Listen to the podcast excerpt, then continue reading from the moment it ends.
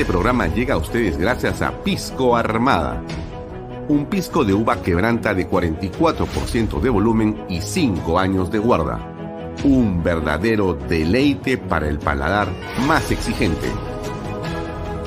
Cómprelo en bodegarras.com y recuerde, tomar bebidas alcohólicas en exceso es dañino. PBM Plus, alimento para adultos con HMB. Proteínas, vitaminas y minerales con HMB. Vainilla y chocolate, que ayuda a mantener la fuerza de los músculos. Visita pbmplus.pe y síguenos en Facebook como PBM Plus y en Instagram como arroba PBM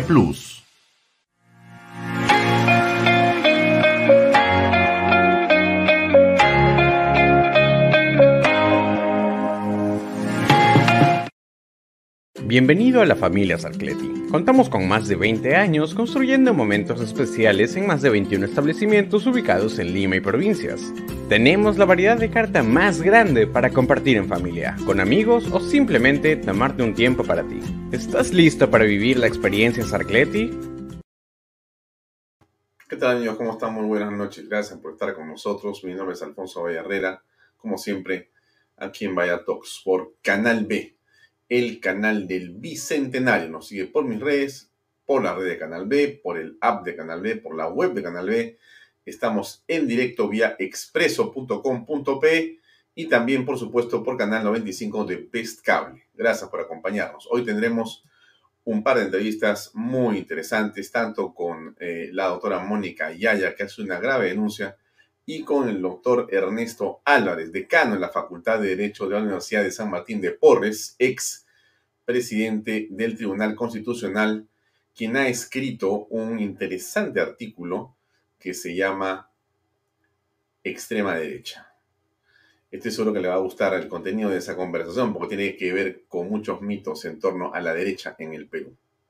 Pero antes de hablar con ellos dos, Hablamos de líderes, hablamos de falta de liderazgos, hablamos de el anhelo que una buena parte de los peruanos tenemos por encontrar un nombre o un hombre o una mujer para poder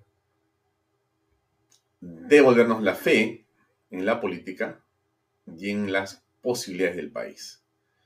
Muy interesante ese cuestionamiento que nos hacemos todos o una buena cantidad de peruanos. Y hay, por supuesto, extremos que vemos todos los días y que en realidad, desde muchos puntos de vista, desilusionan a la, a la mayoría. Pero yo quiero hablarles de una persona. No lo estoy nombrando candidato, para nada. Pero sí estoy más bien permitiéndome al colocar su nombre, hacer con ustedes una reflexión. Una reflexión. Estuve invitado en este programa hace unas semanas. Él es un hombre que nació en Ayacucho, es un empresario cuya familia vivió, por cierto, los estragos de la hiperinflación, de la complejidad de hacer empresa en el Perú, luchó contra ello, trabajó intensamente, encontró oportunidades y las supo aprovechar hasta crear, junto con sus hermanos y su madre y su padre, una industria, no solamente que lidera en el Perú un rol importante de las aguas y las bebidas azucaradas, gasificadas y demás, sino también llevar esto a otras partes del mundo. Y él dejó ya esa empresa familiar en la que trabajó durante muchísimo tiempo y se dedicaba a hacer otro tipo de emprendimientos que los comentó aquí en este programa. Ustedes saben de quién estoy hablando, hablo de Carlos Añaños. Y nos mandó hace unas horas un video muy interesante que yo creo que me corresponde compartirlo con ustedes. Dura apenas dos minutos y un poco más, pero con el mismo cariño que siempre les traigo a ustedes todo lo que yo tengo para poder compartir. Les comparto esta pieza, que realmente me llama la atención por lo interesante y la manera como ha sido planteada. Es de Carlos Añedo, lo, dejo con ustedes en este video que estoy seguro le va a causar un interés como a muchos. Acá.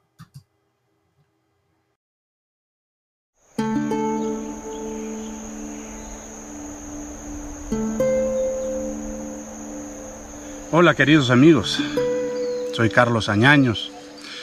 Kunan punchami machkani, Brian Manta, ancha kusijam kachkani, alguien warmikunawan, alguien harikunawan, y feliz de hablarles desde un lugar que seguro muchos escucharon, pero algunos no se atreverían a venir. Estamos reunidos aquí con personas de las comunidades del BRAN y de muchas instituciones para trabajar juntos y ojalá con el apoyo de todos ustedes podamos poner en valor los productos de esta zona y así ellos puedan mejorar la calidad de vida de todos los habitantes de esta bella región. En medio de esta turbulencia política que vivimos en Perú, lo primero que me gustaría es que los peruanos podamos unirnos y juntos trabajemos para cambiar las necesidades urgentes de las personas que viven en estos bellos parajes, pero olvidados por muchos y por muchos años. Mi sueño es que para lograrlo antepongamos a las personas como eje fundamental, sin sesgos de derechas o de izquierda, y juntos podamos trabajar para buscar soluciones a los problemas que tanto los aquejan y a las personas que viven alejados de la capital, en especial en estas zonas. Este día es de gran aprendizaje para mí y con mucha alegría les hablo desde el Brain, Ayacucho, que tiene un significado e interpretaciones malas como sangre, droga, dolor, trata, violencia, violación, olvido, desidia, terrorismo, etcétera, etcétera, etcétera. Y ojalá con el apoyo de muchos de ustedes podamos cambiarlo. No solo el significado de la palabra Brain, sino de verdad la calidad de vida de las personas que viven aquí. Y la pregunta es, ¿cómo lo hacemos? hacer que se pueda industrializar tantos productos maravillosos que produce esta zona, como el café, el cacao, la piña, el pitus, seguro muchos no han oído, el plátano, etcétera, etcétera. Activar esos motores productivos de la zona, haciendo productos de valor añadido y poniendo en valor la riqueza que existe en esta zona. El Perú es un país maravilloso y milenario. Hace 20.000 años que el primer hombre de América decidió vivir en las cuevas de Piquimachay en Ayacucho. Y yo me pregunto, ¿por qué habría decidido vivir aquí, en esta región, en Ayacucho? Y como hijo ayacuchano, les quiero decir que me siento orgulloso y yo no pierdo la esperanza en esta gran nación que se llama Perú.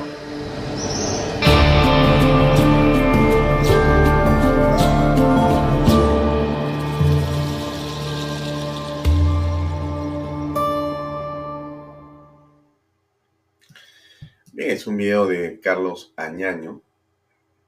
Añaños es un empresario peruano de una enorme convicción por el país, por el Perú, por el emprendimiento. Eh, en realidad, ver el Brahim en esta perspectiva es sobrecogedor por su belleza, ¿no? Y en realidad, eh, ver el Perú con ojos, no sé, pues de amor, ¿no? Con ojos de, de ternura, ¿no?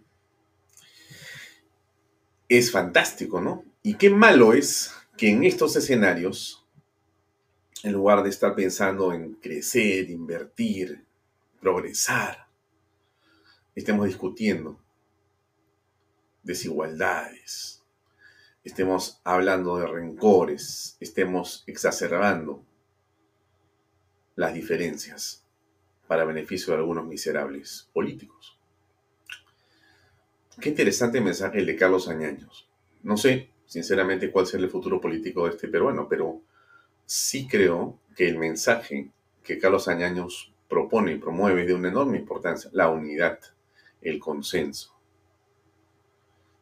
Creo que Carlos está en una edad en la vida en la que ya no le interesa recibir, sino está en ese hermoso momento en la vida en que es más importante dar, porque la felicidad está en entregar justamente.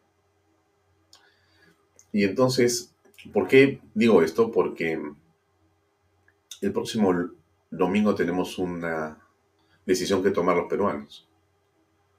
Tenemos una decisión que tomar.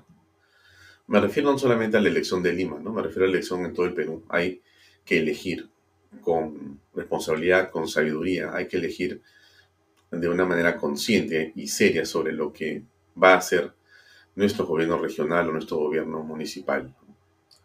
En el caso de Lima, una ciudad tan grande, tan, tan diversa como toda la patria, en realidad en Lima es donde se reúne quizás la mayor cantidad de Perús. Y entonces, ¿cómo pensamos votar? ¿Por qué empezamos a entregar la responsabilidad de nuestro, de nuestro voto? ¿Quién va a dirigir la ciudad? ¿Con qué perspectiva? ¿Y cómo se va a plantear los temas frente al gobierno que está al otro lado? Me refiero al otro lado porque en la Plaza de Armas, que hoy día finalmente la justicia decidió reabrir, eh, ese alcalde debe tener una personalidad, una personalidad clara, definida, una integridad ética y moral intachable y una seguridad de honestidad y de respeto por Lima inquebrantables. Lejos de Pedro Castillo, lejos de Martín Vizcarra, lejos de los apetitos de las personas que han convertido la política en algo ruin. Así que se lo dejo ahí como una reflexión. A mí me sigue llamando la atención y me sigue produciendo una enorme alegría ver a hombres como Carlos Añaños comenzando a jugarse. No quiero hablar de, de candidaturas, pero sí quiero hablar de mostrar, mostrarse, mostrar, ¿no? Tener ganas de contar una historia. Quizá lo que nos falta a los peruanos es, contarnos nuestra propia historia, ¿no? La historia en la que los peruanos somos eh, los grandes protagonistas. Esto no es una frase cliché, esto es en realidad lo que falta que alguien nos diga, ¿no? Que somos capaces de lo que siempre hemos sido capaces, de hacer cosas fantásticas no nos lo dijeron, lo descubrimos en la época de Sendero, en la época de la hiperinflación, cuando la gente, los peruanos, la madre familia, los padres familia, todos, entendimos que la única forma de vencer era uniéndonos. Y lo hicimos. Y derrotamos a Sendero Luminoso. Entonces la pregunta que yo me hago es si acaso no podemos derrotar los grandes males de la ciudad eligiendo bien a las autoridades. Entonces, por eso es que el voto que usted va a hacer el domingo es tan importante, pero tan y tan importante. No es un voto cualquiera, es un voto decisivo más en esta coyuntura. No nos quejemos. Si queremos que haya más añaños, no en la política necesariamente, sino alrededor de nosotros. Veamos dónde están esos ejemplos. ¿Quiénes son? ¿Dónde están? Y cómo los promovemos, cómo los admiramos y cómo buscamos que se reproduzcan en el país. Creo que eso en realidad es lo que deberíamos estar tratando de hacer. Me he pasado ya 14 minutos del programa, me quedan 5 más o menos, 6, porque tengo una entrevista con la doctora Yaya y con el doctor eh, Ernesto Álvarez. Bien, regresamos a lo nuestro, que es lo, bueno, lo cotidiano. Denuncian, por supuesto, que prófugo eh, Fray Vázquez se habría escapado en avión presidencial en junio. Tremendo, ¿no? El caso Fray Vázquez en realidad hace que la Fiscalía realice ayer una diligencia en las instalaciones de la Fuerza Aérea del Perú, de la FAP, para ver qué está pasando en realidad. Y advierten posible peculado de uso por viaje de familiares de Castillo en avión de la Marina además. Esto es, eh, qué duda cabe, un tremendo escándalo, ¿no? Eh, encontramos una entrevista que hizo o hicieron en Canal N hace unas horas con el doctor Salas, mejor dicho, con el ministro Salas. Y bueno, quiero poner un cachito porque, en fin, eh, esto es parte del anecdotario político nacional y usted seguro que se va a coger los pelos eh, de la cabeza, pero es parte de la realidad que tenemos que cambiar. Pues. Así que miremos todavía a estos personajes y contrastemos con lo que yo le mostraba de años para que usted vea la diferencia. No me diga, y le digo así, pero así, le llamo la atención si quiere, por un segundo. No me diga que el Perú está perdido. No me diga que el Perú no tiene salida. No me diga que no hay esperanza, no me diga que todo lo ve negro. Porque cuando ve a un Añaños haciendo lo que está haciendo Carlos Añaños, no está nada perdido. Al contrario, ahí está la esperanza. Ahí está la esperanza. Él ha decidido salir a contar una historia. ¿Cuántos Añaños hay en el Perú? Yo le aseguro que hay miles o decenas de miles o cientos de miles. De repente usted es un Añaños. Ni siquiera se ha dado cuenta porque no ha sabido o no se ha atrevido a contar su propia historia. Bueno, lo dejo ahí. Seguimos hablando de este, de este caballero que es nuestro presidente, es nuestra historia presente. Y bueno, aquí le pongo lo que dijo el ministro Salas hace un ratito. A ver. Todo político está sujeto al escrutinio público y a las investigaciones. Pero lo que no se puede hacer es que esas investigaciones pierdan justamente ese cauce de investigaciones y se transformen y se conviertan de manera inmediata ya en juicios anticipados donde todo está mal. Pues yo creo que las investigaciones deben tener siempre ese contexto, un contexto de investigación, sin que ello implique la distracción de las políticas de gobierno que quiere aplicar el país a nivel nacional. Y en eso estamos encaminados. Por ejemplo, ministro, este último caso que ha saltado en la prensa y que hoy es materia de investigación que tiene que ver con el vuelo del avión presidencial que habría llevado al sobrino del presidente Castillo, Fray Vázquez. ¿Han hablado con el presidente? ¿Les ha explicado qué es lo que pasó? Mira, yo tengo agenda con el presidente de la República el día de hoy a las 7 de la noche por lo que va a ser el Consejo de Ministros el día de mañana. Seguramente ahí lo vamos a poder eh, conversar. Sin embargo, esta es una información que por supuesto merece investigación y merece investigación por los dos lados. El presidente de la República ya la ha negado. Entonces, al haberla negado, él tiene absoluta seguridad de que esto no es verdad. Y si no es verdad, hay dos contextos acá. O alguien está manipulando esa información o esa información no existe. Entonces lo que cabe acá es una Pero hay un documento absolutamente exhaustiva. De acuerdo, el presidente a través de las redes sociales negó esa información y lo cierto es que el medio, el Centro Liber, saca justamente los documentos de la FAP. Entonces, estamos hablando de documentos reales que existen. En todo caso, si alguien los habría alterado, tendría que haber sido la propia FAP. No sé si, no sé, yo no podría atreverme a decir que ha sido la propia FAP, no, no creo que, que los profesionales de la FAP se atrevan a esa situación. Lo que puede existir es algún tipo de manipulación por parte de terceros de ser así, y eso las investigaciones tendrían que decirlo, pero no se trata solamente de un registro, ¿no? Cuando una persona va a un aeropuerto, a un grupo de embarque para un avión, hay cámaras. O sea, no solamente se advierte el, embarque de la persona, sino también cuando es el grupo aéreo. O sea, es una información que podría haberse probado también con otros medios. Entonces, al ver este registro, yo lo veo hasta, hasta absurdo, ¿no? Porque si, pongámonos en el supuesto negado que sea verdad, no hubiesen puesto ese nombre, pues hubiesen puesto cualquier otro nombre, ¿no? Entonces yo, yo sí creo que de una u otra manera esto tiene que investigarse, con exhaustividad, por supuesto, como lo ha pedido el presidente, pero con la responsabilidad de no generar juicios anticipados, ¿no? Bueno, no sé, diría yo, patético, asqueroso, como dice eh, el candidato a Alegría, ¿no? Pero escuchar esto, sinceramente, es eh, parte de lo que tenemos que cambiar. No es posible que autoridades tengan esa digamos, ese cinismo, para hablarle así, a los medios, ¿no? O sea, no resulta que el presidente no sabía prácticamente lo que estaba pasando en el avión presidencial. Y casi va a decir que alguien ha metido, inclusive se escondió eh, Fray Vázquez y nadie sabe cómo entró el avión. Estoy escuchando que van a decir que entró por una puerta, se camufló, eh, usó indebidamente el nombre del presidente, se creyó que estaba ahí y ya eh, finalmente se dio el transporte, pero que el presidente nunca lo vio y nunca, es más, estuvo en contacto con él y ahí están las cámaras para que se vea que nunca ingresó con el presidente, sino en otro momento. O sea, se camufló. Ha sido un Fray Vázquez que es un 007 en realidad. Se mete al avión presidencial y sale sin que nadie lo vea. Me imagino, estoy escuchando el relato del ministro.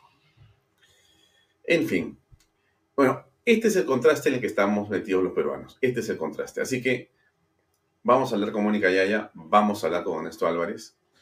No le voy a poner el video de Añaños 3, lo voy a poner mañana otra vez. Pero mire, lo dejo pensando en eso. Primero, lo hermoso que es el Perú, pero lo hermoso que es el Perú. Yo he tenido la suerte, la suerte que me ha dado mi, mi trabajo, de viajar por todo el mundo con mi plata. Y yo no he visto un país más hermoso que el nuestro es realmente una maravilla el Perú. No hablar de la comida, porque la comida no tiene comparación, pero por nada del mundo, ¿no? O sea, no se va a comer nunca mejor que acá. Pero nuestra patria y nuestra gente es posiblemente uno de los lugares más hermosos y una de las gentes más emprendedoras que hay en el planeta Tierra, los peruanos. Nos merecemos otro destino. Votemos bien. Los dejo con la entrevista con la doctora Yaya y después enseguida seguimos con Ernesto Álvarez. Adelante. Está en terrenos en Paracas con Los Portales, ubicados a solo 25 minutos del aeropuerto de Pisco y ahora a muy poco tiempo de Lima por la nueva autopista. Por eso los terrenos aquí se revalorizan rápidamente. Regístrese y aproveche las ofertas online. PBM Plus, proteínas, vitaminas y minerales y ahora también con HMB, recuerde, vainilla y chocolate. No olvide que el ejercicio favorece su sistema inmune y que una buena alimentación es su mejor defensa. Compre PBM en boticas y farmacias a nivel nacional. Para más información, visite la web pbmplus.p y sígalos en Facebook y en Instagram. Pisco puro Armada, pisco de uva quebranta de 44% de volumen y 5 años de guarda. Un verdadero deleite para el paladar más exigente. Pisco puro Armada, cómprelo en bodegarras.com. Y no se olvide que tomar bebidas alcohólicas en exceso es dañino. Bienvenido a la familia Sarcleti. Contamos con más de 20 años construyendo momentos especiales en más de 21 establecimientos ubicados en Lima y provincias. Tenemos la variedad de carta más grande para compartir en familia, con amigos o simplemente tomarte un tiempo para ti. ¿Estás listo para vivir la experiencia Sarcleti? Bien amigos, como decíamos, la doctora eh, Mónica Yaya tiene siempre una opinión técnica pero tengo una opinión política. Y decimos esto porque en las últimas horas se ha hecho evidente un amedrentamiento hacia su persona, un deseo de, si no callarla, por lo menos asustarla, por lo menos eh, mantenerla de alguna manera silenciada. Y queremos explicar esto rápidamente y está ya con nosotros ya conectado para poder conversar. Pero hay un contexto pequeño para explicar y es y parte de este pronunciamiento que ustedes recordarán hace algunos días, cuando se debatía y se debate eh, el cambio de denominación del Ministerio de la Mujer y Poblaciones Vulnerables para que eso tenga otro nombre. Y entonces eh, en el Ministerio de la Familia, como podría llamarse bien según unos, o en cualquier otra denominación, se produce, por supuesto, la opinión de muchas personas. En una democracia como la que estamos, bienvenida las opiniones, bienvenidas las discrepancias, y sobre todo la autoridad debe ser quien las estimule, porque eso es una práctica democrática. Pero ¿qué ha ocurrido en este caso, para hacerlo rápido y breve, es que se ha comenzado a producir una serie de eh, hechos y circunstancias que son graves. A lo dicho por la señora Diana Miloslavic, eh, vino un comentario de la señora Mónica Yaya. Señora Miloslavic ha equivocado el objetivo. No defienda un letrero, defienda a las mujeres. A este paso, el ministerio se llamará de la mujer comunista y será más sincero el letrero. A propósito, no se solidarizó conmigo cuando el congresista Héctor Valer me atacó, cosa que ocurrió, como todos ustedes recordarán. Y Héctor Valer, digamos, sin perder un minuto, le contesta de una manera realmente grosera, por decirlo menos. Por supuesto, a esta grosería, el Ministerio de la Mujer no ha dicho ni una palabra. Y la autora Yaya, por supuesto y con razón, eh, ha, eh, bueno, comentado eh, realmente de una manera clara sobre esto que es inaceptable. Y todo hace indicar que existe aquí un acoso político del ex premier, como pone en ese, en ese tweet que estoy signando en la pantalla. Acuso por acoso político al ex premier y congresista de la República, Héctor Valer. El orquestador de este acoso contra mí, Aníbal Torres, no impedirá que yo siga denunciando sus actividades ilícitas para facilitar las contrataciones de Aldem SAC, copia Fiscalía Perú y Congreso Perú. suficiente con eso. Vamos a invitar a la doctora Yaya para que nos acompañe y nos diga exactamente qué está ocurriendo acá. Mónica, buenas noches, ¿cómo estás? Buenas noches, estimado Alfonso. Es un gusto conversar contigo y a través tuyo con todos los demócratas y los amantes del Perú que ven este importantísimo programa. Bueno, lo que está pasando, permíteme empezar por el final, porque el final de este tweet que envié hoy y que no lo dirijo al señor Valer, porque no, no, no suelo dirigirme a quienes eh, dicen groserías, ¿verdad? Eh, me dirijo más bien a la ciudadanía y en cierta manera al Congreso de la República, que es el que tendría que poner orden en este asunto, además del Ministerio de la Mujer. Hay que, hay que recordar que Valer es congresista de la República en la actualidad. Es. es congresista de la República y además ha tenido uno de los puestos más importantes en el gobierno de Pedro Castillo, que ha sido el de ser presidente del Consejo de Ministros. Pero lo que hay detrás del señor Valer, que dicho sea de paso, es mi seguidor en esta red social llamada Twitter, y no deja de serlo desde hace bastante tiempo. Si ustedes ingresan a su cuenta de Twitter, verán que sigue a Mónica Yaya. Es una cosa yo creo que, es extraña, ¿no? Pero el, el, asunto es que detrás del señor Valer hay alguien en estos momentos mucho más poderoso, que es el señor Aníbal Torres Vázquez.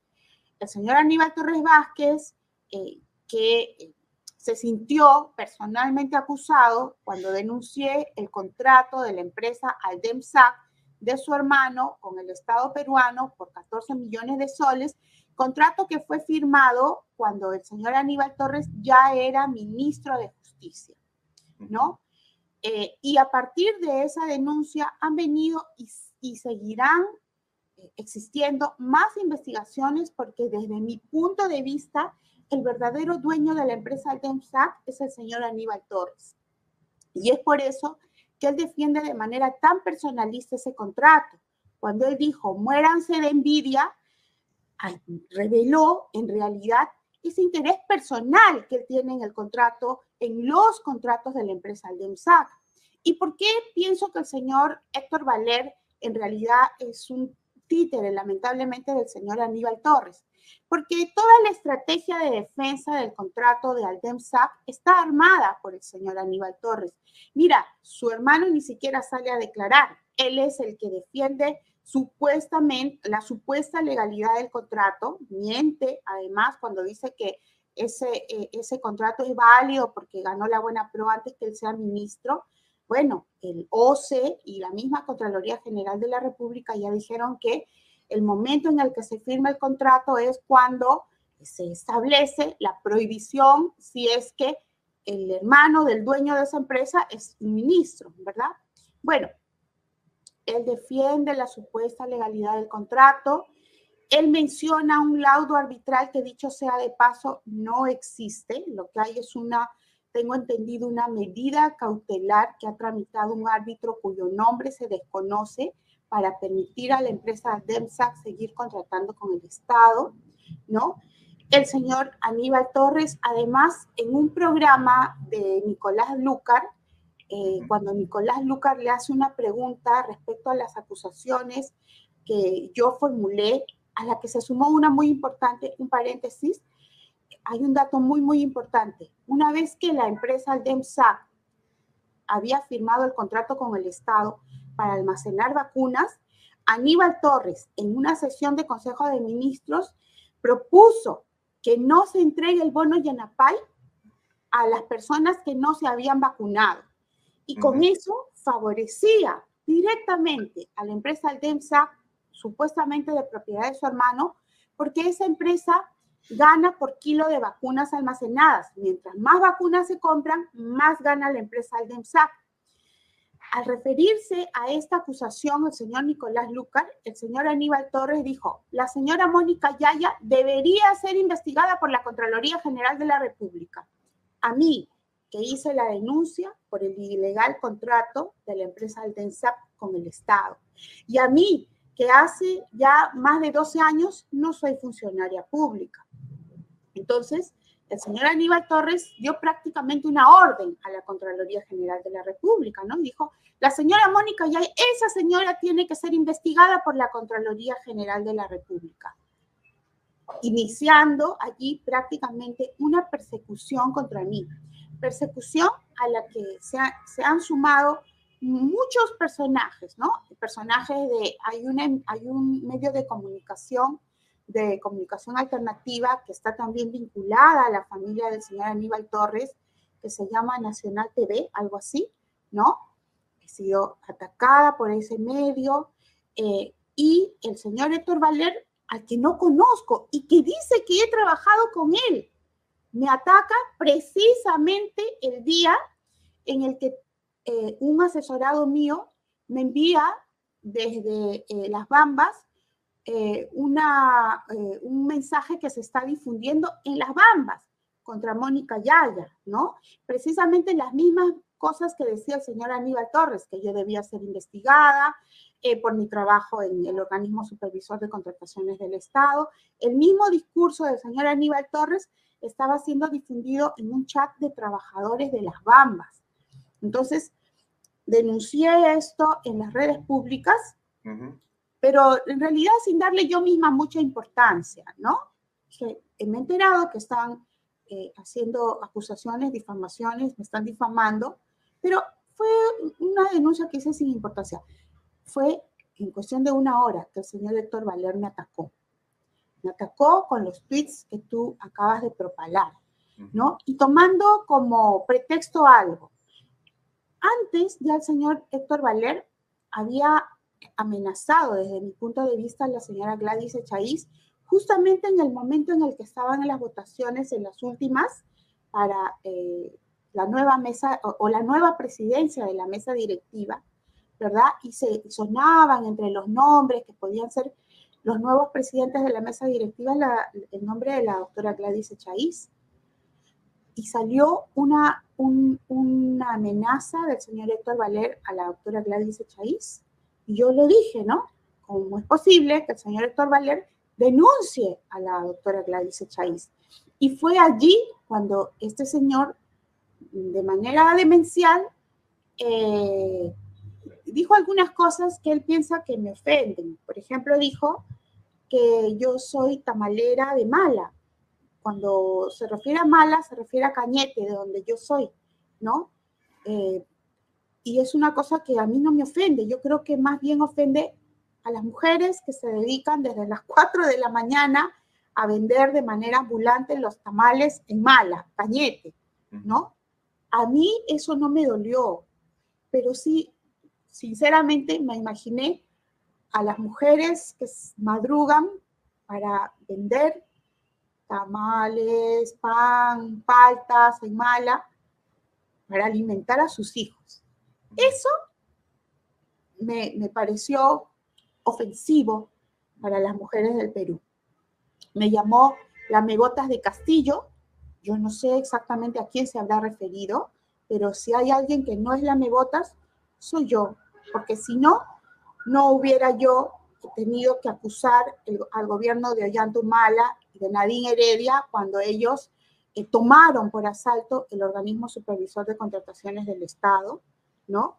No hubiera acusado al señor Martín Vizcarra de cometer infracciones constitucionales y a su ministra de Economía y Finanzas, María Antonieta Alba, cuyo padre también contrató con el Estado, estando impedido por ley para ello, por 1.600.000 soles. Si yo fuera una lamebotas, hubiera aceptado una oferta que me hicieron llegar de manera indirecta en el gobierno del señor Pedro Castillo para presidir el organismo supervisor de contrataciones del Estado. Si ahí, si aquí hay una de varias personas que no son lamebotas, yo creo que soy yo. ¿No? Y te ha dicho además escribana de contrataciones del Estado. Sí, por decir cualquier cosa, pero lo que sí me agravió, lo que sí me agravió es cuando dijo que yo he trabajado, que él me ha dado de comer a mí como si yo alguna vez hubiera trabajado con el Señor. No lo conozco personalmente. Si no es por estos tweets que él me envía atacándome, no tendría mayor conocimiento del señor Héctor Valer. ¿Pero Héctor Valer miente entonces? ¿Miente? Miente. es que yo no lo conozco al Señor. Él dice que Él me ha dado de comer. Yo creo que el Señor tiene un tipo de desviación mental o se ha confundido de persona, porque jamás he trabajado, no conozco a ese Señor. No sé de dónde ha sacado que Él me ha dado de comer.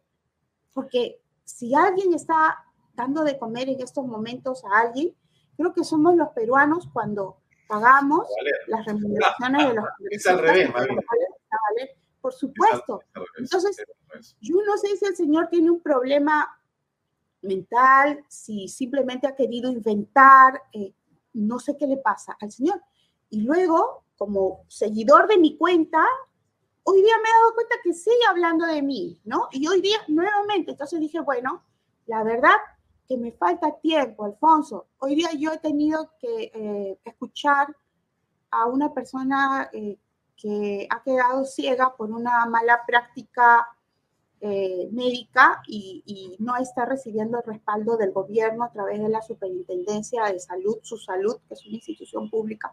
Y todos los días yo quisiera tener más tiempo para poder ayudar a las personas que me buscan y tengo que dedicarme a este señor. Yo hoy en la mañana pensé, voy a tener que acusarlo constitucionalmente porque si yo me dejo atacar, en realidad estoy dando un mal ejemplo a todas las mujeres que eh, me ven, me escuchan y que creen que este tipo de cosas debe pasarse por alto, ¿no? Las paso por alto a veces porque no tengo tiempo, porque Alfonso, Patanes como el señor Héctor Valer, hay varios en la política peruana. Está el señor Aníbal Torres.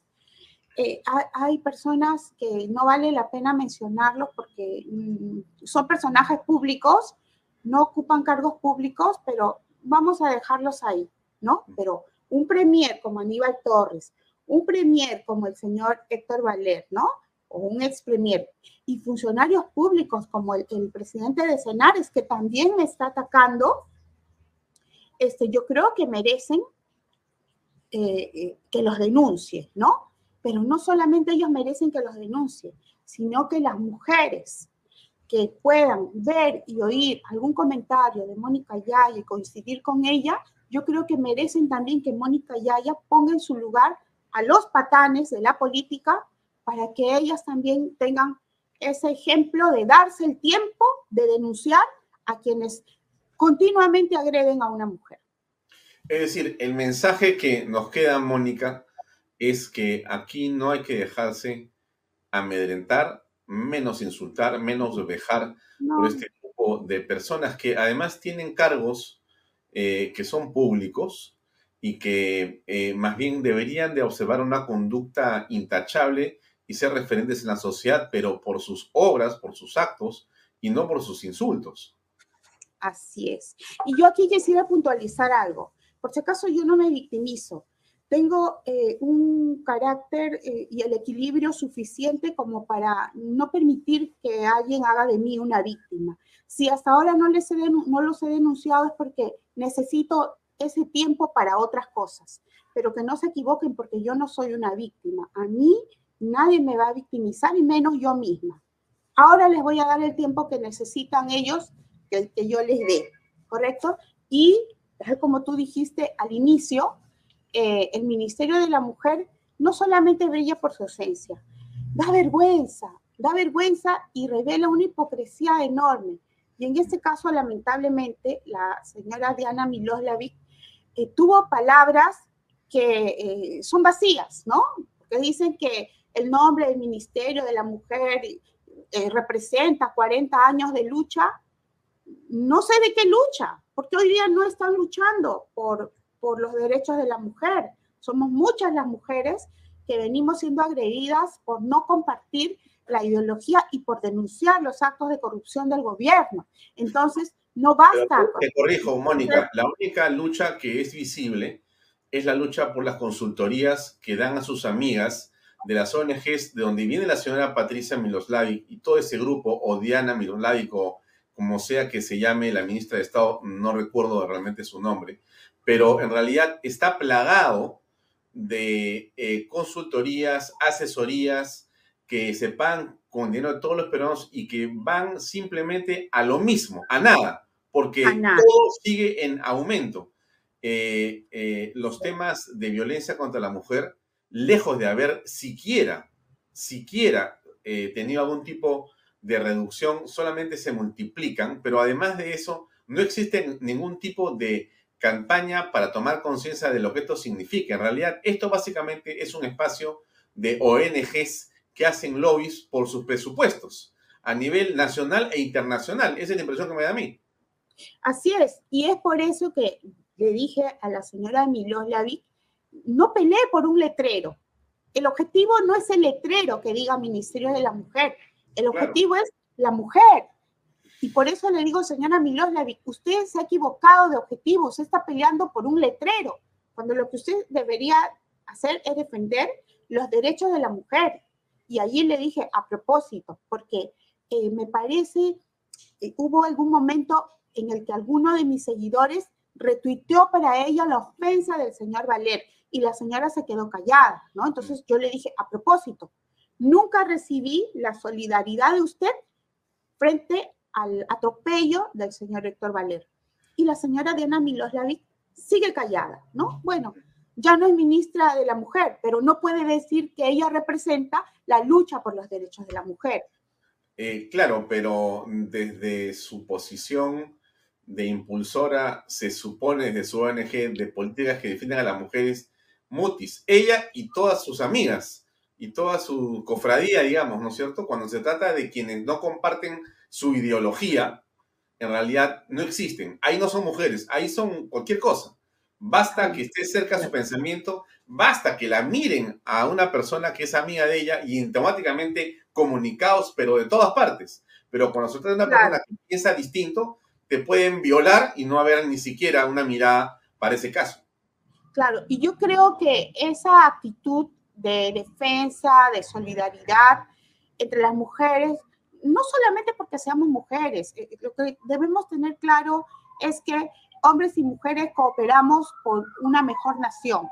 Pero eh, la solidaridad entre las mujeres ciertamente es más visible y es visible el silencio de uno o de otro grupo cuando atacan a las mujeres del grupo contrario, entre comillas, ¿no?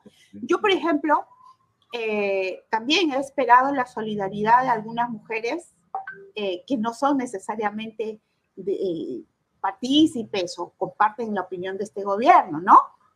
No crean que no veo, sí veo, me doy cuenta.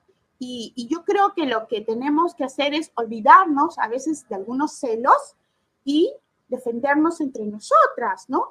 Yo, por mm. ejemplo, recuerdo que en el caso de María Antonieta Alba Luperdi, a quien tú sabes que yo tuve que señalar por el contrato ilegal de la empresa de su padre por un millón seiscientos mil soles con el Estado, recuerdo que fue atacada, me parece que por un funcionario de Petroperú, si mal no recuerdo, ¿no? Salió una grabación en donde había ofensas contra la señora María Antonieta Alba. Yo, yo me solidaricé con la señora María Antonieta Alba.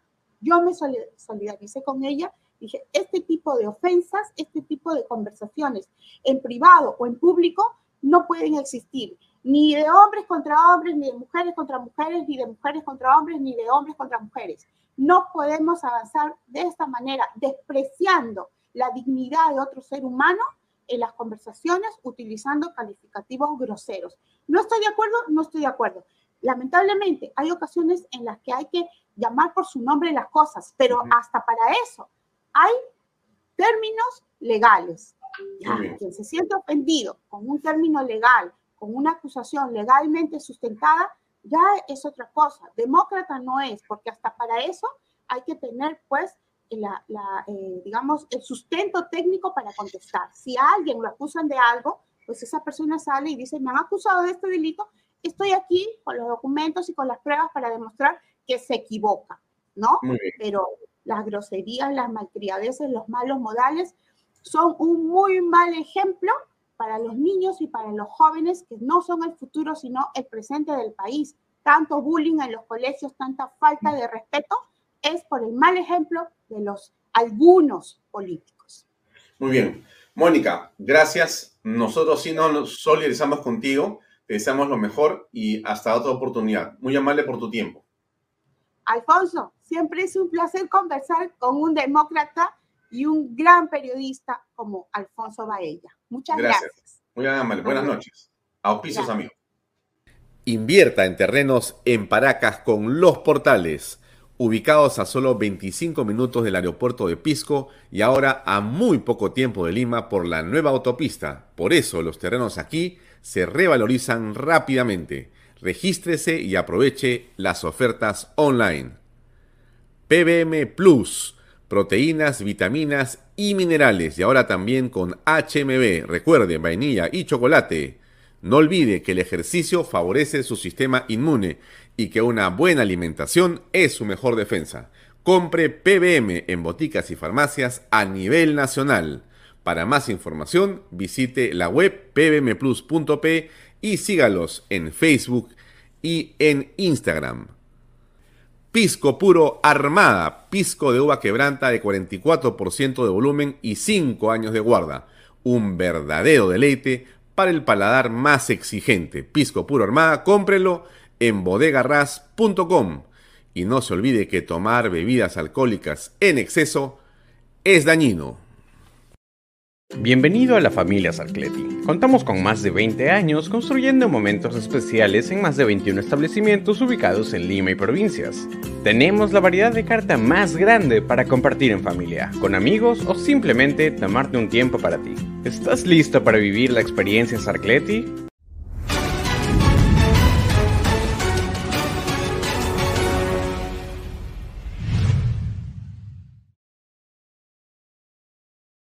¿Qué tal amigos? Seguimos en Bahía Talks y vamos a conversar ahora in extenso con el doctor Ernesto Álvarez.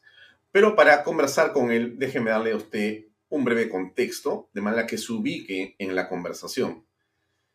Anoche pusimos un video que ha circulado en las redes sociales mundiales, que fue eh, grabado en una convención de Vox hace unos meses en esa convención de Vox, ese partido de derecha español, eh, la invitada fue nada más y nada menos que la señora Giorgia Meloni, que a estas alturas, a las alturas de hoy, es evidentemente una de las gratas sorpresas del firmamento político mundial por haber sido elegida primer ministro de Italia. Es una mujer que se denomina o se define como de derecha, y a nosotros nos parecía eso un aire nuevo, importante y muy, digamos, distinto a lo que la Europa de los últimos años ha venido sosteniendo como políticas en general. Y entonces eh, descubrimos hace unas horas un artículo muy interesante de Ernesto Álvarez. Déjame ponerles el video comento el artículo muy brevemente y enseguida conversamos con el autor, el doctor Álvarez, que ya está con nosotros. A ver, esto es lo que decía y hacía Vox hace eh, unas, eh, digamos, semanas o meses eh, con la señora Meloni. Ahí va.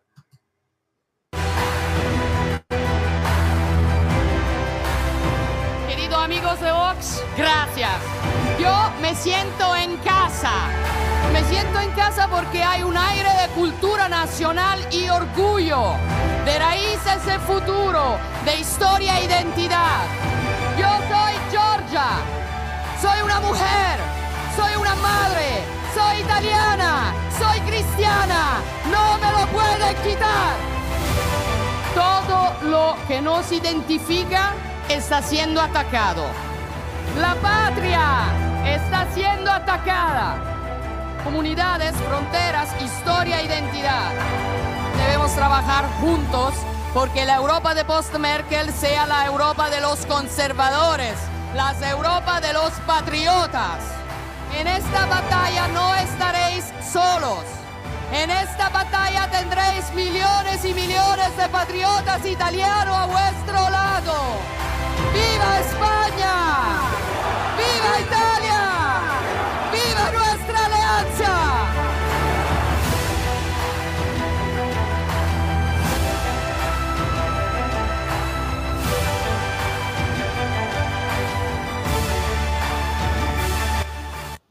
Bien, esto era lo que ocurrió hace unos meses, hace unas horas, ganó finalmente eh, el ser primer ministro de Italia. Y apenas esta mañana, el doctor Ernesto Álvarez, que además eh, es eh, decano de la Facultad de Derecho de la Universidad de San Martín de Porres y ha sido expresidente del Tribunal Constitucional, escribe un artículo que tiene un título realmente muy interesante y que se llama así, la etiqueta extrema derecha. Y leo solamente el primer párrafo del artículo y invitamos inmediatamente al doctor Álvarez para conversar con nosotros. Dice, para desacreditar al nuevo presidente del Congreso se ha difundido que suscribió la Carta de Madrid. Se refiere al eh, eh, general Williams, aquel documento que proclama el respeto al Estado de Derecho, las libertades, la propiedad y la separación de poderes. ¿Qué es la Carta de Madrid? A usted le comento, porque lo hemos comentado acá, no solamente quienes hemos firmado la carta, yo también me encuentro entre ellos, sino con el propio congresista de Vox que estuvo en este programa y que comentamos la invitación que nos hizo nosotros y a otras personas a que firmáramos la carta. Y la hemos firmado con mucho orgullo porque pensamos que la Carta de Madrid de lo cual hablaremos con el doctor Álvarez, defiende posiciones que son, de mi punto de vista y de los firmantes seguramente, universalmente respetables, encomiables y por las que vale la pena, por supuesto, que defender como posición. Al margen de cualquier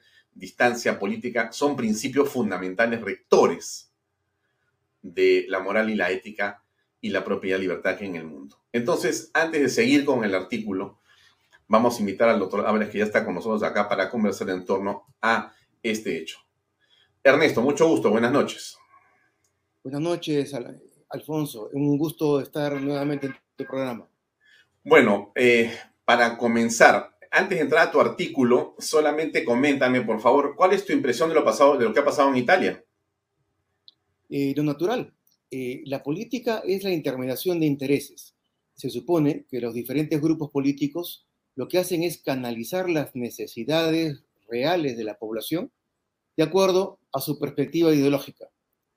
De forma tal que la derecha, eh, no la de, Berlusconi, que es una derecha ya muy desgastada, no la, eh, la, de centro derecha de, Silvini, creo que es, eh, que, ya, que ya ha participado en la oposición anteriormente,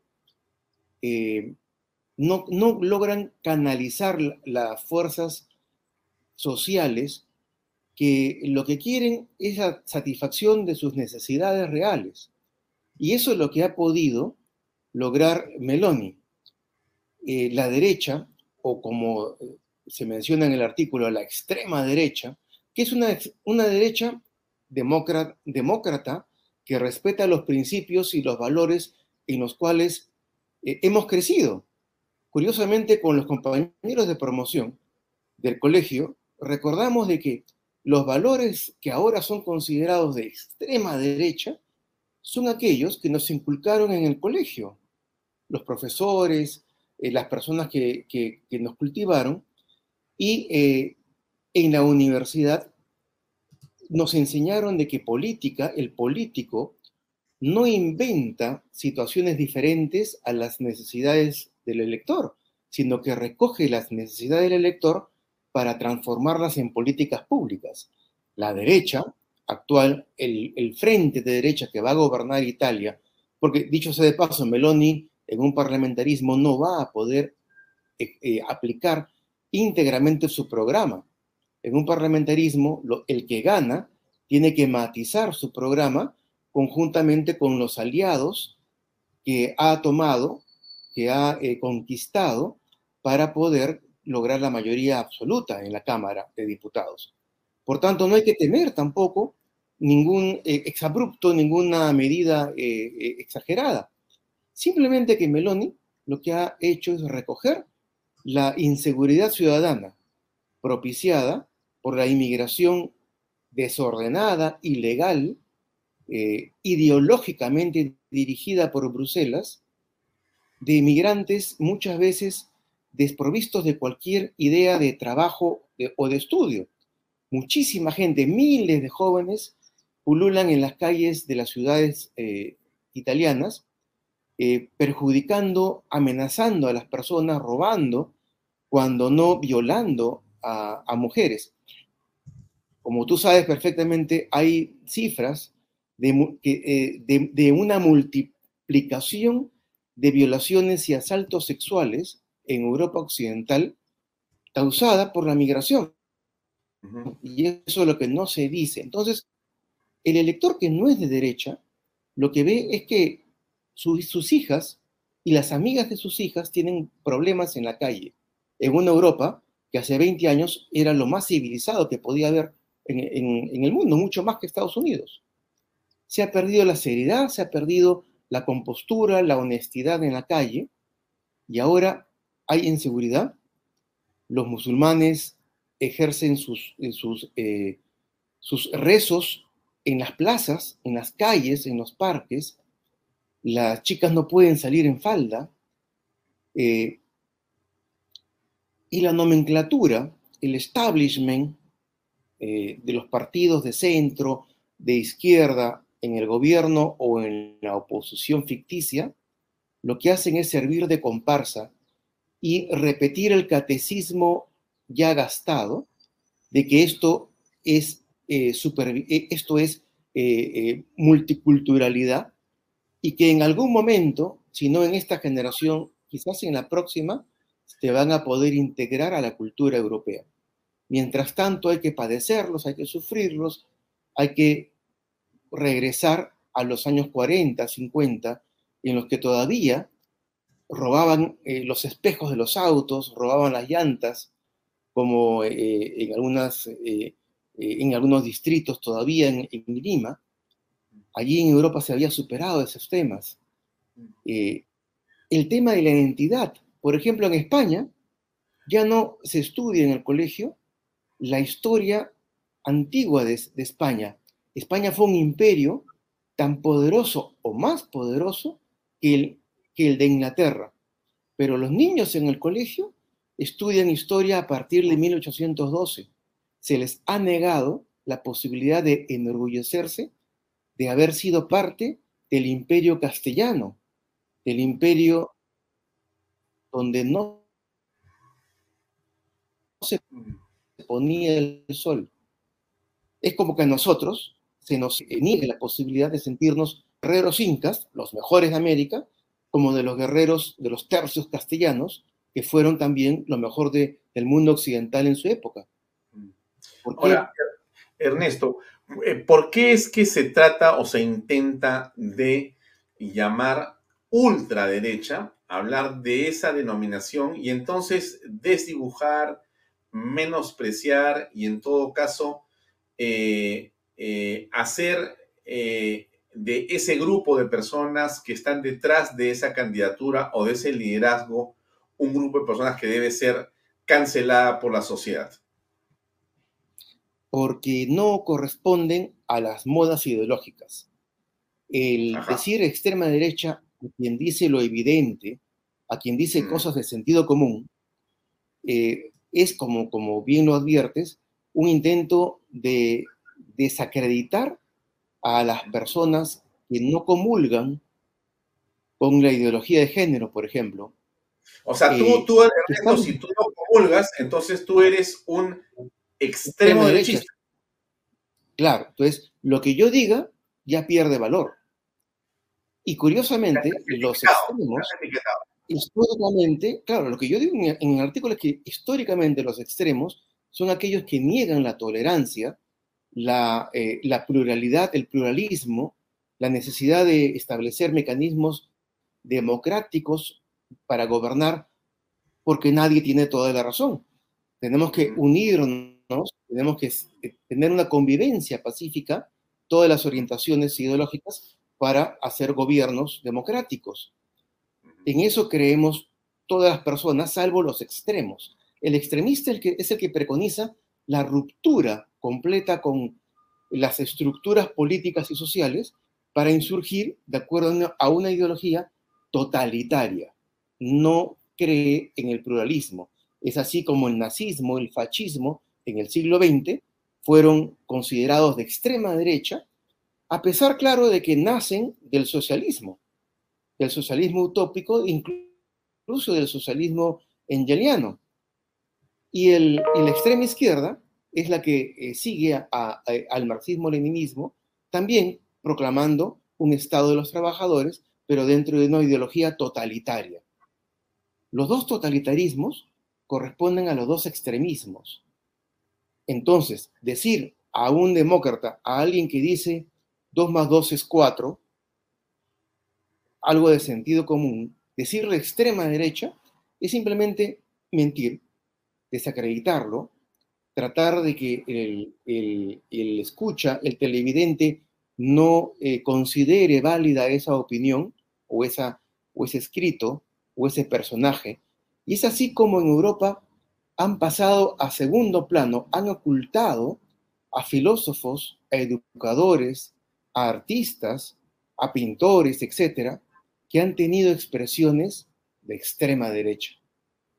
Porque en algún momento alguien señaló, eh, para garantizar la igualdad del hombre y la mujer y para garantizar la dignidad humana de todas las personas, sin importar con quién se acuestan o qué gustos tienen, no es necesaria una ideología de género que inculque sexualidad a los niños desde la primaria. Decir eso eh, es, eh, es una blasfemia hoy en día en Europa, como el afirmar que solamente hay dos sexos, al final de cuentas, por encima de la ideología, por encima de lo que yo me pueda considerar eh, mujer, árbol, niña, puedo amanecer, de, de acuerdo a esa moda, puedo amanecer ha, sucedido con violadores de mujeres que antes de ingresar a la cárcel de hombres se han autodeclarado mujeres y han tenido que ser conducidos a la cárcel de mujeres con la barba y, han violado mujeres al interior de la prisión. A esos extremos está llegando Europa y cada vez más gente, más personas, personas de a pie, están votando por Meloni en Italia o por Abascal en España y se están dando cuenta de que estamos viviendo en un mundo de ficción, muy parecido al nazismo o al fascismo de Italia o de Alemania respectivamente, cuando nos señalaban la necesidad de creer en, en la ideología totalitaria que preconizaban, si es que éramos patriotas, si es que queríamos la grandeza de Italia para que vuelva a ser como el imperio romano de sus orígenes. Entonces, utilizaban como eh, eh, ideología de género, utilizan un principio y un valor loable, la igualdad, la dignidad de todas las personas, para, para llevarnos a un extremo. Entonces, ¿quiénes son los extremistas realmente? Son los que aparentan ser moderados y los que aparentan una cierta normalidad al haber conquistado el establishment. Los medios de comunicación principales repiten la ideología de moda, pero si nos damos cuenta y pensamos, en realidad están diciendo 2 más 2 es 5. No están diciendo la verdad. Y pero algo más, Ernesto, en relación a eso, eh, el último domingo hubo un debate de candidatos al municipio de Lima. Durante el mismo, eh, los moderadores hacían preguntas en relación a diversos temas. Y quiero llamar la atención sobre una pregunta formulada que en opinión de la especialista en familia, Juliana Caxia, eh, corresponde a una desinformación y a una mentira. Quiero ponerla para comentar también de qué se trata esto. Escuchemos, por favor, 14 segundos la pregunta y enseguida pongo el tweet de la eh, señora Juliana Cax. Esto es lo que preguntaron a uno de los candidatos. Según los, eh, se ha dado una ley que prácticamente, según los detractores de esta ley, elimina el enfoque de género y la educación sexual de los colegios. Esa ley ha sido votada también por miembros de, su bancada, de su partido. ¿Usted está de acuerdo con eso? Sí. Esto es lo que dice la señora Cax en torno a esa pregunta. Desinformado al 100%. Bueno fuera que existiera esa ley. No existe ninguna ley en el Perú a la que se refiere la conductora del debate. Nuevamente se pretende decir algo que no existe. ¿Qué piensas tú, Ernesto Álvarez, por favor? Para que toda la gente que nos sigue tengan muy claro, la constitución vigente dice que la educación de los, de los niños, de los escolares, la educación escolar, privada y pública, corresponde al Estado y a los padres. Los padres deben eh, coadyuvar, deben eh, participar de la, del proceso educativo de los niños, no dejando señalado expresamente en la Constitución.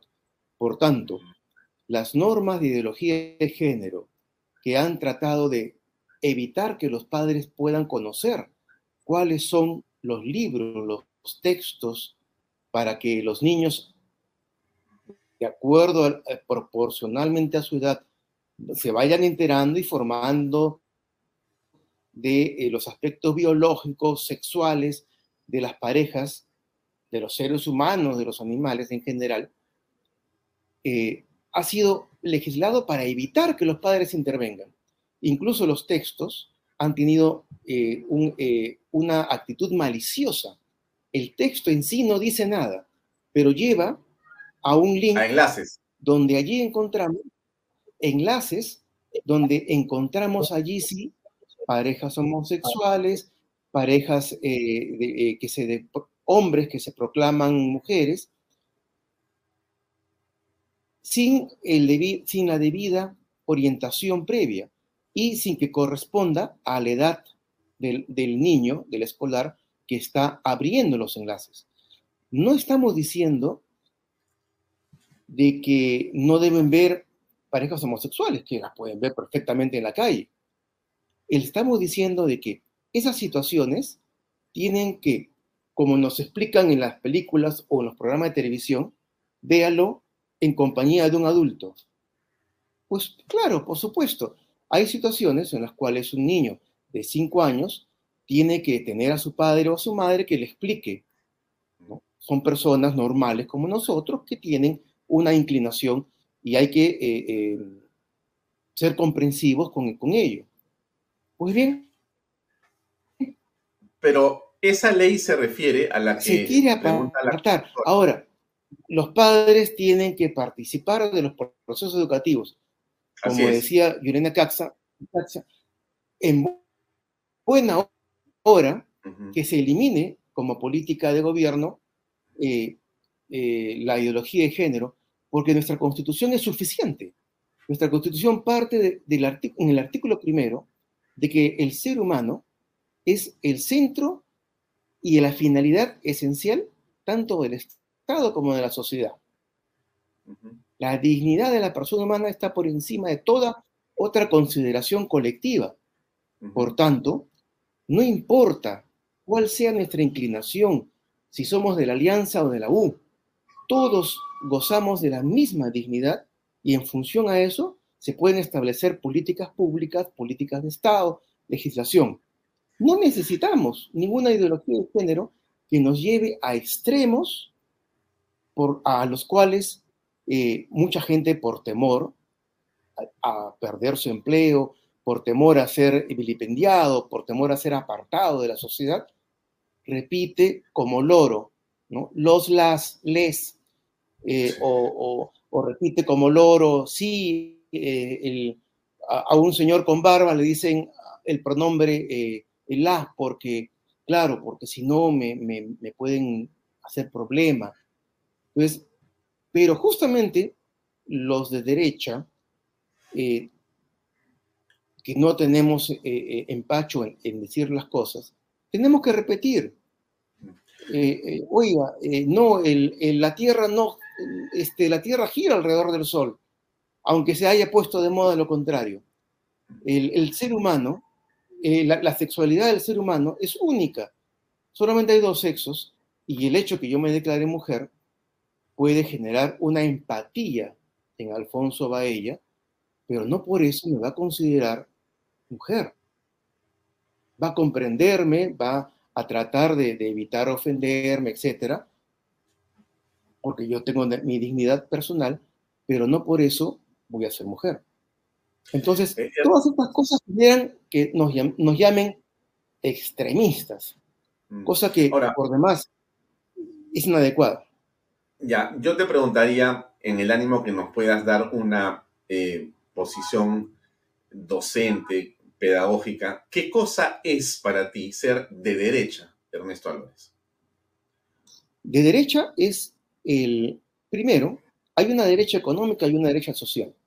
Y a esos hay que diferenciarlos. La derecha económica parte del principio del liberalismo de Adam Smith y luego va surgiendo con diversas tendencias o diversas intensidades en un cierto liberalismo económico que puede ser un libertarismo, escuela austríaca, escuela eh, francesa, la Salamanca o la escuela de Friedman, Chicago, o matizado con la economía social de mercado, pero desde una visión de derecha económica. ¿Qué es la derecha económica?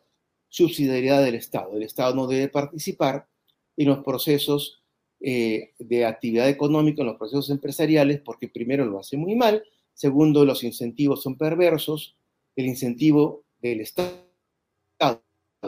que es, que es dirigido por políticos, siempre tiende a generar objetivos políticos y no a generar objetivos de carácter económico, técnico. Eso se ha demostrado década tras década, gobierno tras gobierno, continente tras continente. El Estado es un mal administrador, es un mal empresario, que quiebran las empresas españolas, quiebran las empresas francesas, quiebran las empresas inglesas. Por tanto, ya esa es una verdad de, de perogrullo. Dos más dos es cuatro. El, el Estado lo que tiene que hacer es supervisar a los particulares para que no haya eh, eh, eh, cárteles, para que, para que garantice la libertad de, y la, libertad de competencia. La derecha social a veces va de la mano con la derecha económica o a veces no. La derecha social es aquella que preconiza los valores tradicionales. ¿Qué valor tradicional? El respeto a los valores de las religiones ya sea protestante, ya sea católica, ya sea eh, musulmana, deben ser respetados en la medida en que contribuyen a establecer sociedades con ética y con moral. Las sociedades, las sociedades han sido construidas en torno a valores. Estados Unidos, de acuerdo a lo que ya Max Weber había señalado, Estados Unidos tiene una lógica puritana en su constitución, en su en, en, en, el, en el enraizamiento social de su población y ha sido transmitida a través de generaciones. Y es así como en Estados Unidos es impensable que, una, que un político reclame el voto porque es pobre. En Estados Unidos eso es impensable. Todos los políticos tienen que haber demostrado, tienen que demostrar éxito profesional. Porque si yo no tengo éxito profesional, si yo no tengo una casa y un auto y una tranquilidad económica, yo no tengo derecho a pretender administrar el dinero de la comunidad. Así de plano. Nosotros, en el Perú, como reconoce nuestra constitución, la sociedad ha sido construida en torno a valores cristianos, Así en torno es. a valores católicos. Por tanto, se puede eh, señalar de que estos valores católicos y o cristianos no necesariamente tienen que corresponder a la legislación moderna. Por ejemplo, se puede aprobar el divorcio en tres meses a cargo de las municipalidades o a cargo del notario. Eh, algún arzobispo puede protestar, algún obispo puede ofenderse, pero no necesariamente tenemos que seguir ese patrón. Pero lo tenemos que considerar porque el elector peruano, el ciudadano peruano es mayoritariamente católico y o cristiano. Por tanto, no podemos legislar en el Perú como si se tratase de eh, eh, Arabia o como si se tratase de eh, Países Bajos, donde las iglesias están siendo rematadas y transformadas en librerías. Cada país tiene su propia circunstancia, su propia moral, su propia ética, producto de su historia, de sus valores, y eso es lo que el conservador, que es el de derecha, de derecha social, reclama respeto. Nada más, no, no vamos a ir corriendo porque haya una moda y nos digan, oiga, en Dinamarca se aprobó esta ley o en Chile se aprobó esta otra. Tenemos que seguirlos necesariamente. Eh, no, porque podría no corresponder a la realidad peruana, así como en Chile o en Dinamarca no siguen la legislación peruana, porque para ellos podría ser muy ofensivo el, desenterrar un barco vikingo, que a nosotros nos daría mucha, mucha gracia, mucho humor eh, la, circunstancia de ellos, porque es de ellos, es su realidad. Ahora, este, muy bien, la definición me parece muy clara y alguien nos preguntará eh, si nos puedes definir lo que es el, denominado caviar. ¿Lo reconoces tú? Sí, evidentemente. El, caviar es eh, el, heredero del cívico de, los años 85 eh, a 95.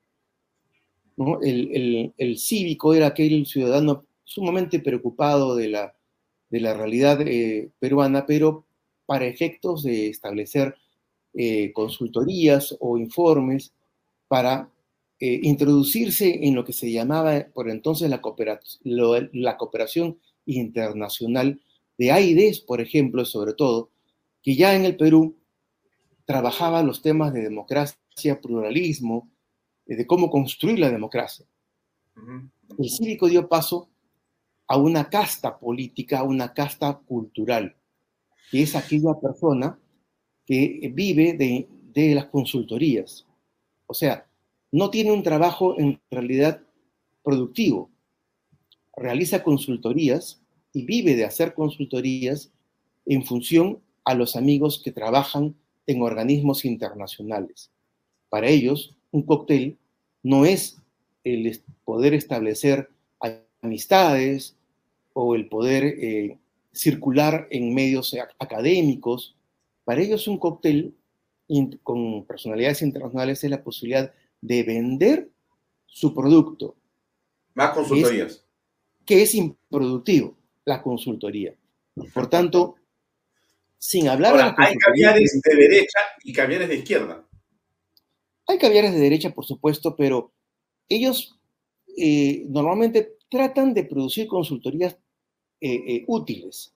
Por ejemplo, una consultoría útil es aquella que, habla de cuál es mejor, un, ferrocarril a lo largo de la costa peruana o tres ferrocarriles en, para uno para cada marco región transversales que vayan desde la ceja de selva hasta un puerto en la costa.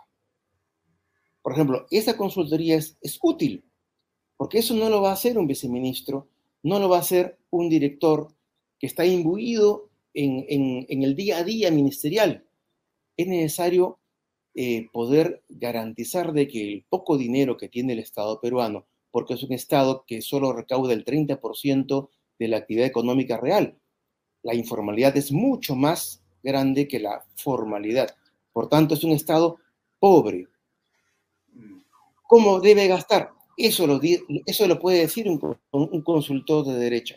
Pero un consultor de izquierda no. Un consultor de izquierda va a trabajar durante seis meses y, eh, va a pagar su casa de playa con una consultoría que nos diga de cómo asegurar el lenguaje de las 40 etnias que hay en, la región Ucayali. El Ministerio de Cultura no tiene la infraestructura para garantizar la supervivencia de las 40, de las 40 lenguas. Es más, ni siquiera puede verificar si esa consultoría es cierta o es fruto de la imaginación fantasiosa del izquierdista que la redactó. O, peor aún, si esa consultoría ya se hizo hace cinco años y el consultor lo único que ha hecho es repetirla.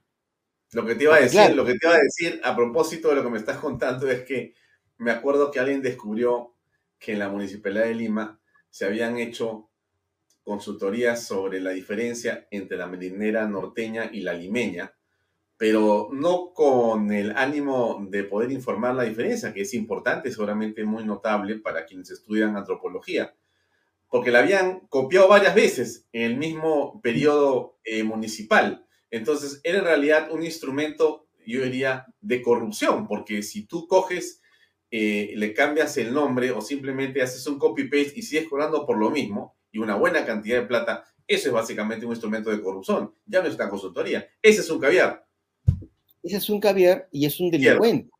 es un delincuente porque además, así como se revisan las tesis de, de los hombres públicos, de los personajes públicos, así también debería revisarse las consultorías, sobre todo aquellas que, que tienen un título fantasioso a, ojos vista, ¿no? Eh, hay, hay, consultorías que son, que ya tienen el título ridículo. Entonces, ¿cuánto se ha gastado ahí? Y si es que se ha copiado, si se ha copiado de forma maliciosa, eso es un delito, porque el dinero es, es del Estado. Sí, así es.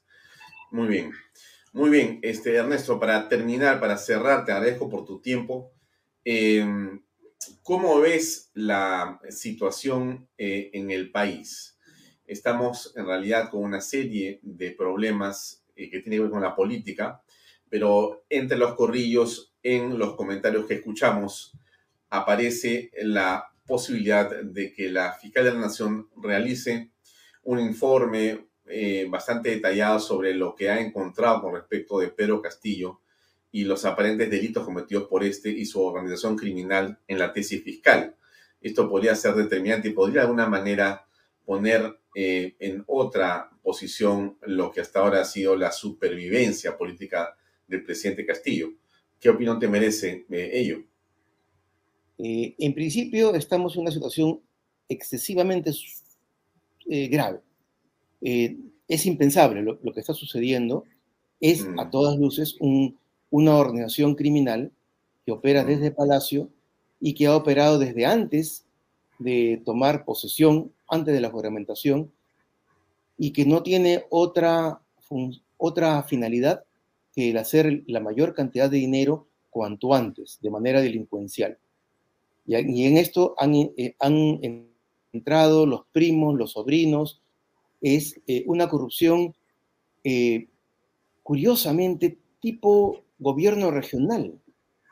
Una corrupción absoluta, sin, ninguna, sin ninguna intención de, ocultamiento o de, o de disfrazar, como lo hacía Toledo, etc. No. Este es, el, disfrute, el disfrute del triunfo electoral, el disfrute económico. Son, arrebatadores de celulares que han entrado a Palacio y están arrebatando y distribuyendo proyectos para garantizar que no exista vacancia, votos para la vacancia. Y obviamente hay un grupo de congresistas, no, que no es la mayoría, es una minoría, pero que garantiza que Castillo, que la oposición no tenga eh, votos para la vacancia de Castillo, mm. que está recibiendo proyectos y está presentando a su propia compañía, ganando millones de, soles eh, eh, con dinero del, público, del dinero del Estado, falseando proyectos a condición de que no voten eh, por la vacancia. Ante esta situación, que es insostenible tanto para la izquierda como para la derecha, esto, ya, es, ya es, un, eh, es transversal a, las perspectivas ideológicas. Esto ya no se puede soportar. Eh, una posibilidad ante la una posibilidad ante otras es la de la suspensión temporal, sustentado en el informe de la, del fiscal de la Nación, en el sentido de que eh, la Constitución señala dos posibilidades de suspensión temporal por incapacidad moral temporal. La de un presidente de la República sometido a proceso judicial por causales del 117, cosa que no se da. Y el, segundo inciso señala cuando eh, existe incapacidad temporal del presidente. ¿Y qué es una incapacidad temporal? Por ejemplo, tener seis carpetas de investigación abiertas con indicios ciertos, con testigos, con eh, personas que ya están eh, exponiendo toda la trama delictiva del iter crímenes en cada una de las seis carpetas de investigación. Eso, hasta que no se demuestre si es inocente o si es culpable, hasta que no archive el Ministerio Público encontrando que Castillo sí efectivamente era perfectamente inocente, eso constituye incapacidad moral temporal. porque una persona con seis carpetas de investigación, con los indicios, con los testigos, con, la, con, con toda la trama que ya se ha demostrado, no puede seguir gobernando Palacio, no puede seguir administrando el país. Por tanto, allí sí procedería que a través de una moción de orden del día, que requiere, si mal no recuerdo, 15 votos, su admisión a debate 30, 33 y su aprobación en la mitad más uno del Congreso, pueda ser el presidente Castillo suspendido temporalmente del ejercicio del cargo, mm. hasta que el Ministerio Público archive las carpetas o hasta que eh, se produzca eh, algún incidente que nos haga ver de que era inocente o que era absolutamente culpable y se vote por la incapacidad moral permanente.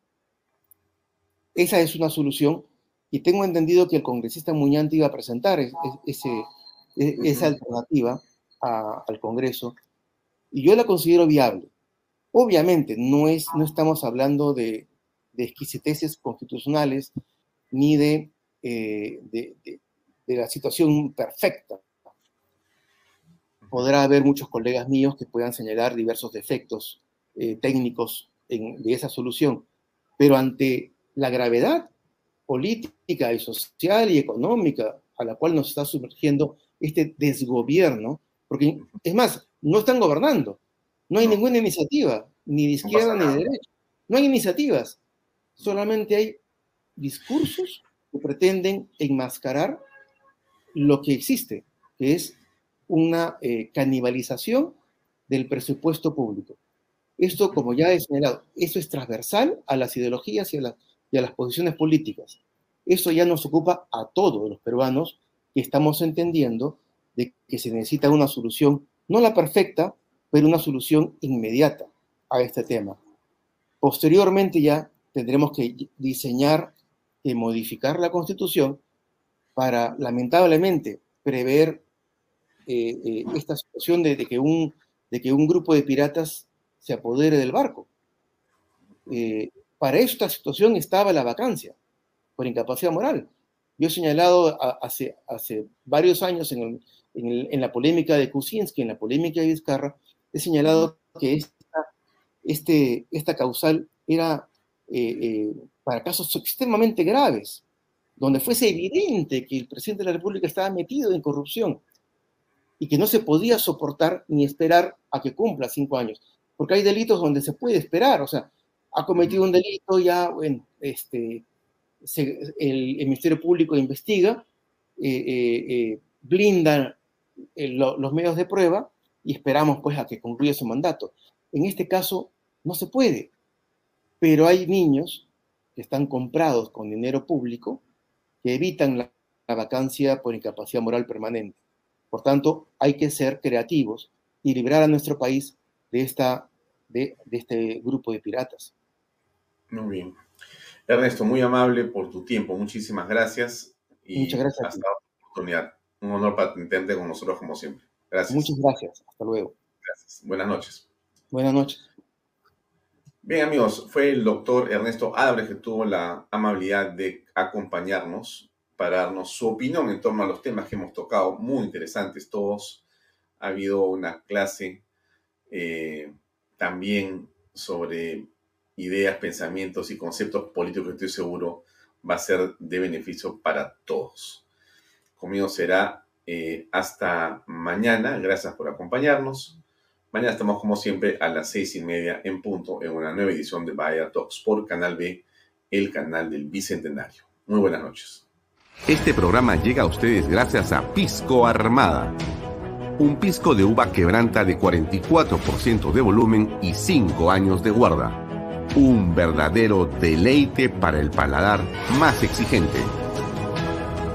Cómprelo en bodegarras.com y recuerde, tomar bebidas alcohólicas en exceso es.